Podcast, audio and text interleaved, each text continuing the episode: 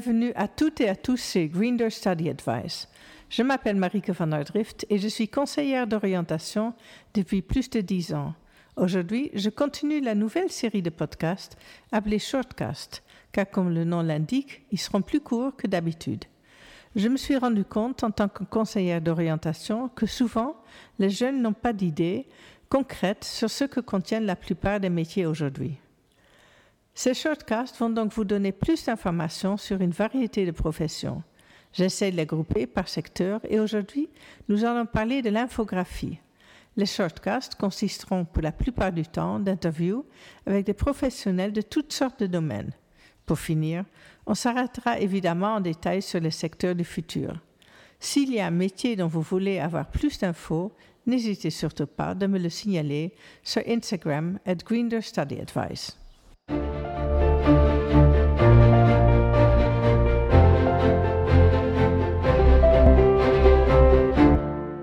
Continuer cette série, j'ai invité Jean David. On m'a tout fait. Non, pas vraiment. Mais bon, il, fait beaucoup de choses, dont le métier d'infographiste depuis quelques années et qui travaille pour son propre start-up Alteria. Il vous en racontera un peu plus pendant notre interview. Bonjour Jean-David, merci d'être venu chez Greendoor Study Advice. Bonjour Marike, et merci de m'accueillir chez Greendoor Study Advice. Je suis très contente de te revoir Jean-David. Donc, on commence tout de suite hein, avec la première question. Tout le monde a déjà vu et admiré des images sur Internet conçues par des infographistes. Ce métier est très, très, très en vogue ces dernières années. On ne peut pas faire sans. Mais peux-tu nous décrire un peu la vraie profession d'un infographiste, s'il te plaît? Avec plaisir. Alors, la profession d'un infographiste, euh, c'est beaucoup de choses à la fois, mais euh, le plus important, c'est de savoir que, en tant qu'infographiste, on est donc maître de l'image. C'est comme ça que je définirais euh, le métier. Et euh, quand il s'agit d'images, les débouchés et les domaines euh, d'activité sont innombrables. On peut travailler en tant qu'infographiste dans des grosses boîtes, on peut travailler dans le monde de la communication, dans les agences de publicité, en tant que freelance. Tous les débouchés sont possibles et envisageables parce que tout le monde a besoin de créer du design et de créer des images, peu importe le domaine dans lequel on est.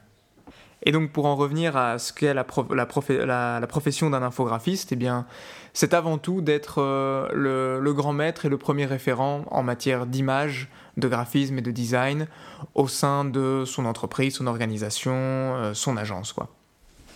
Donc c'est quelqu'un de très important pour une entreprise. Alors oui, c'est quelqu'un de très important parce que généralement c'est à l'infographiste qu'on va confier la tâche de faire de, belles images, mais aussi des images qui sont comprises. Euh, et il ne s'agit pas uniquement d'images, en fait, euh, il s'agit de layout, de design, d'éléments graphiques, euh, parfois d'infographie aussi. Bref, de faire, de véhiculer tous les éléments liés à l'image de la meilleure façon et idéalement aussi de la plus belle des façons. Mais c'est dans, un, dans un deuxième temps. Le plus important, c'est que le message passe.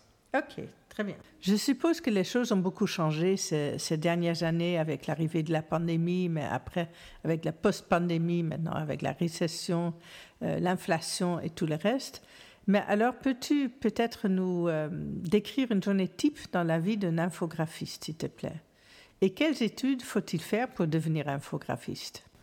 Alors, je commencerai par dire qu'il n'y a pas vraiment de journée type euh, pour un infographiste, euh, mais qu'il y a des choses auxquelles il va falloir s'attendre.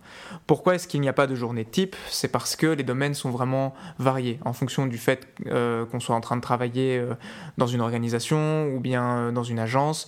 la variété des missions va changer, le domaine dans lequel on va évoluer va changer. Par contre, une chose est sûre, c'est un métier dans lequel on passe beaucoup de temps devant son ordinateur. Euh, c'est un métier durant, enfin, c'est un métier dans lequel on va passer beaucoup de temps à s'instruire aussi, parce qu'on utilise des interfaces et des outils tous les jours, la plupart du temps euh, numériques, en tout cas de plus en plus. Et du coup, euh, il faut passer son temps à, en apprendre davantage. Et puis, l'infographisme, ça reste un, un, métier dans lequel on doit être créatif. Dans lequel on aime généralement être créatif. Et donc il y a aussi des phases dans lesquelles il faut euh, aller chercher des ressources, aller chercher de l'inspiration, etc. Donc on apprend beaucoup, on passe quand même beaucoup de temps devant son ordinateur et généralement euh, on passe euh, une grosse partie de son temps à s'attarder sur des détails, sur faire en sorte que tout soit vraiment cohérent, etc. Et donc il y a, un vrai travail, un, vrai, un véritable aspect management derrière, parce qu'il faut pouvoir mener ces missions à bien. sans se perdre avec une, une, patte trop artistique par exemple, avec ses propres euh, ses propres idées. Il faut, il faut aussi pouvoir mener un projet euh, de A à Z à bien, dans, le, dans les délais euh, impartis, etc. Mais bon, ça va vraiment dépendre du corps de métier dans lequel on est vraiment. Donc pour finir, un planning est super important dans ce genre de métier. Alors oui, c'est très important. Il y a vraiment un aspect project management qui, qui, qui est important. pourquoi? Parce que en fonction de la nature d'infographiste qu'on est, on sera amené à travailler en équipe, on sera parfois amené à travailler tout seul, ça dépend. Je prends l'exemple de quelqu'un qui est en freelance, c'est des gens qui vont devoir gérer leur temps tout seul, sans avoir quelqu'un qui leur rappelle euh, qu'il y a des choses à finir pour telle ou telle date. Et puis quand on travaille en équipe, eh bien, il faut pouvoir s'entendre avec les autres, il faut euh, ne pas empiéter sur le travail des autres. Euh, donc oui, il faut pouvoir s'organiser. Donc il n'y a pas que l'aspect créatif, design et purement graphique, il y a aussi l'aspect pouvoir se débrouiller avec d'autres gens, pouvoir euh, euh, voilà, partager des ressources qui vont être utilisées par d'autres. Ok. Et au niveau études, où est-ce qu'on peut étudier pour devenir infographiste?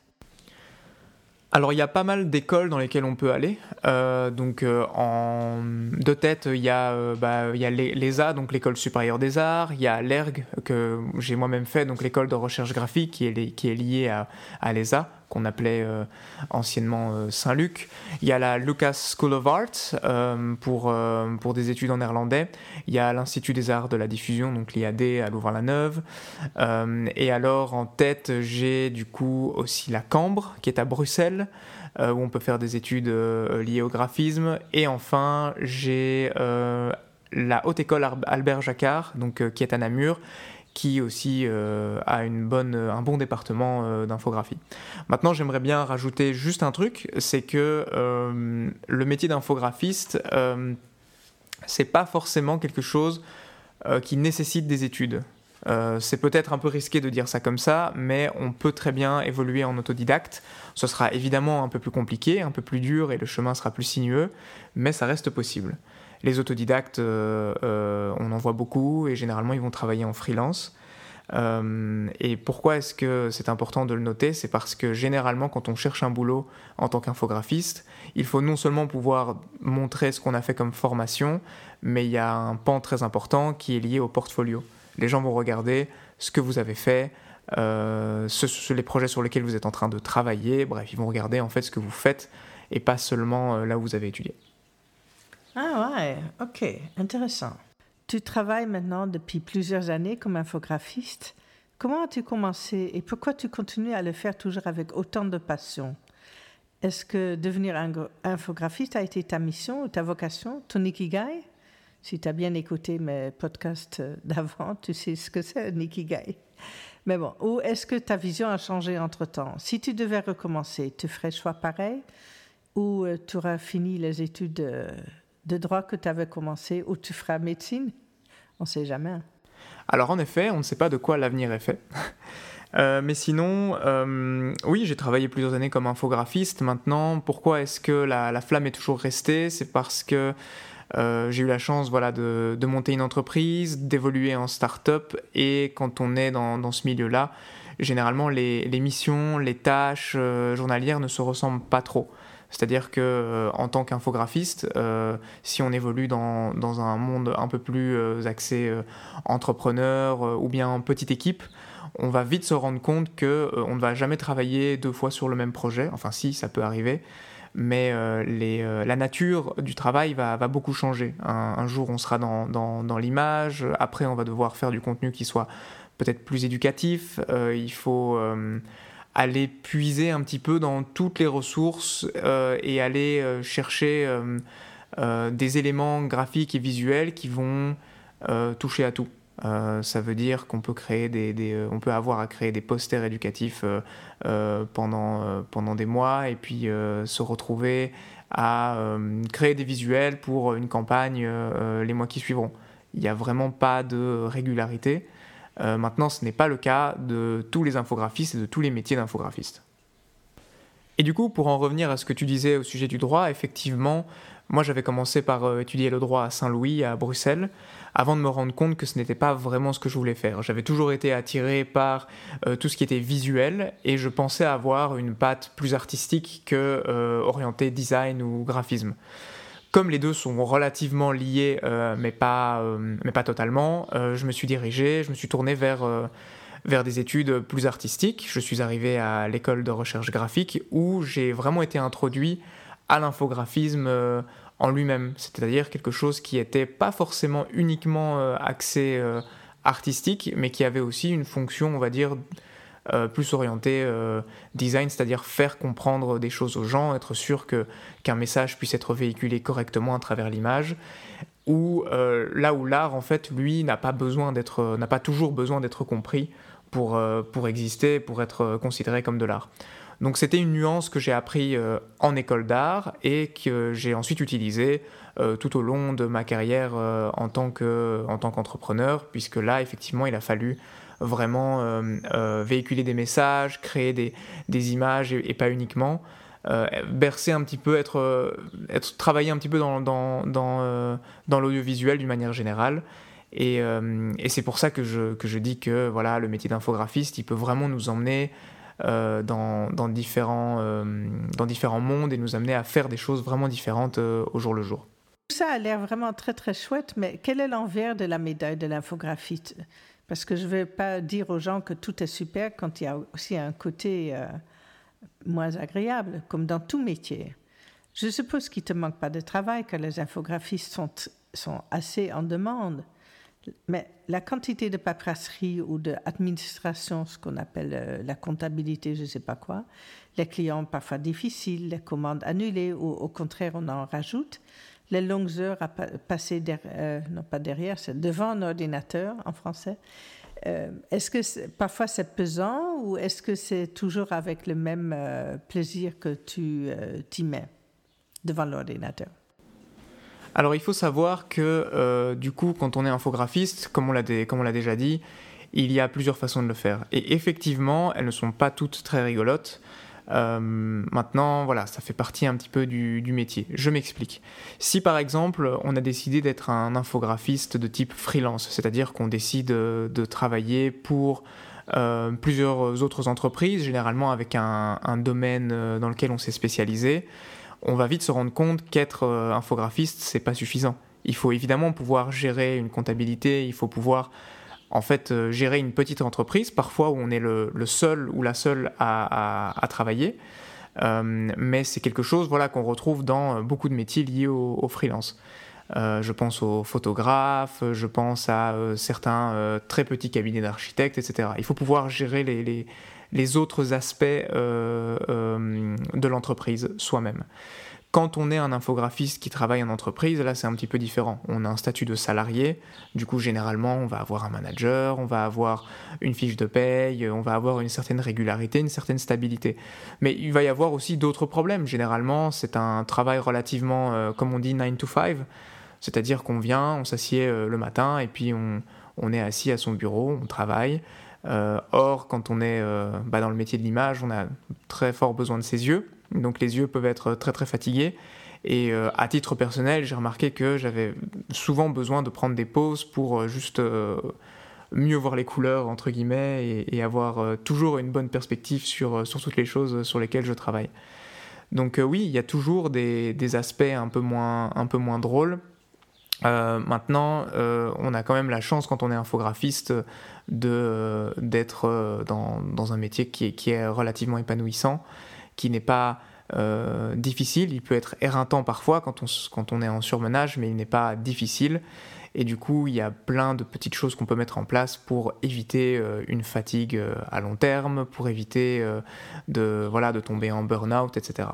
Maintenant, voilà, les dangers, ils sont, ils sont là tout le temps, partout, qu'on soit en indépendant ou qu'on soit en entreprise. Euh, petite question discrète ou indiscrète. Euh, est-ce que tu peux me donner, euh, roughly, hein, donc environ, combien gagnera un infographiste qui commence et est-ce qu'il y a des moyens de, monter rapidement ou pas? Alors mon expérience dans le monde de, l'agence, par exemple, est relativement limitée, puisque donc moi je, travaille plus dans, tout ce qui est start-up, etc. Mais de ce que je sais, quand on commence en tant que junior en infographiste, on va généralement avoisiner, je dirais, une tranche qui va de 1800 à 2200 euros euh, en fonction, euh, donc euh, je parle en salaire net, hein, en fonction de l'entreprise dans laquelle on se trouve, des tâches, etc. Mais la, marge de progression, elle est, relativement similaire à celle d'un développeur en, entreprise. C'est-à-dire qu'on va commencer les deux, trois premières années, on va être junior, ensuite on va, on va monter un petit peu, et puis les, gens qui ont un statut d'infographiste senior vont généralement gagner quand même beaucoup plus. Euh, et alors aussi, au niveau des tâches qu'on aura à faire, ça va être différent. C'est-à-dire qu'au début, on va commencer par euh, être très fort dans, l'exécution. Euh, et au plus on va grandir au sein de l'entreprise ou bien d'une entreprise à l'autre, on va avoir des, tâches qui vont changer, des missions qui vont plus relever de la gestion de projet, de la gestion d'équipe. Et donc on va se diriger vers un statut qui est davantage du type team leader, ou euh, manager et ces choses-là.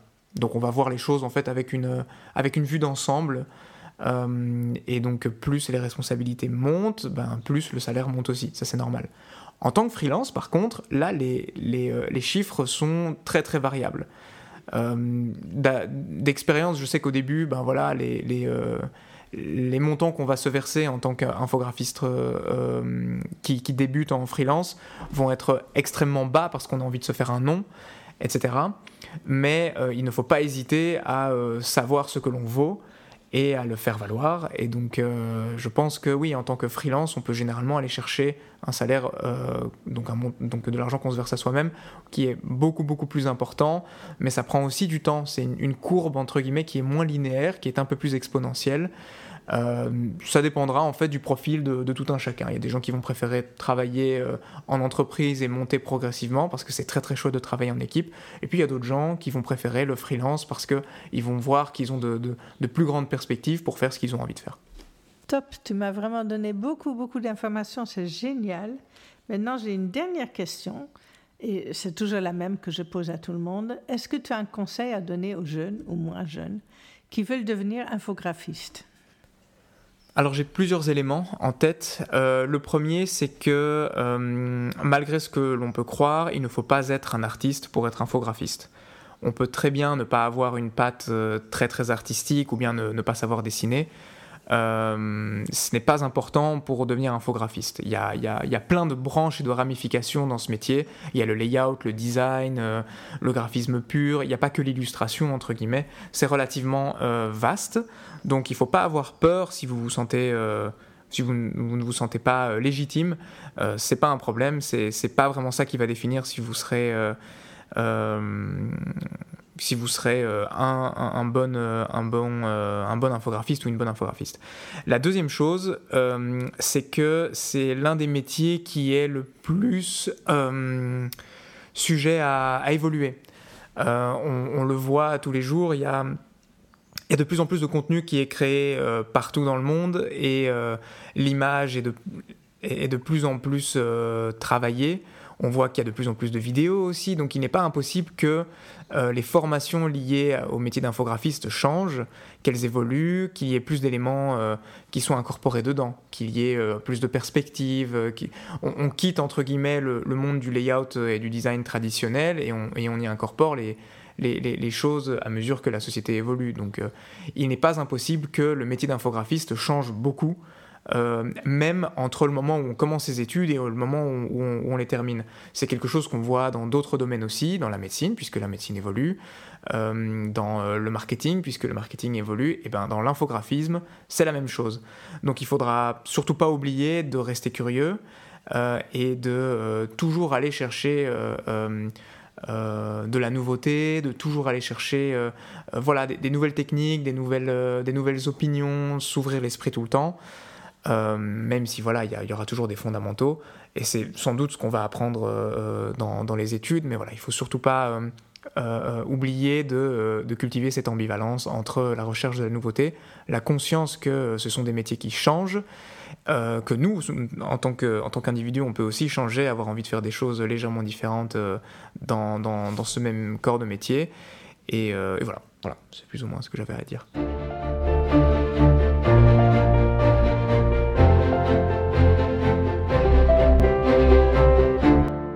Merci beaucoup, Jean-David, d'être venu aujourd'hui. Ça a été super intéressant, comme toujours, même pour ceux qui ne veulent pas faire des études d'infographie. Pour nos écouteurs qui veulent en savoir plus, n'hésitez pas à me contacter via LinkedIn ou via Instagram at Green Door Study Advice. Et je n'oublierai pas de mettre les infos sur mon compte. Vous pouvez aussi accéder à mes autres podcasts, dont un en anglais sur les jeunes entrepreneurs, avec Jean-David entre autres, ou shortcast via Spotify at Greener Study Advice. Il y en a en anglais, en français et en néerlandais. Si vous avez le temps, n'hésitez pas à laisser une évaluation positive sur Spotify. Merci beaucoup, merci surtout Jean-David, et à bientôt pour les prochaines interviews avec d'autres professionnels.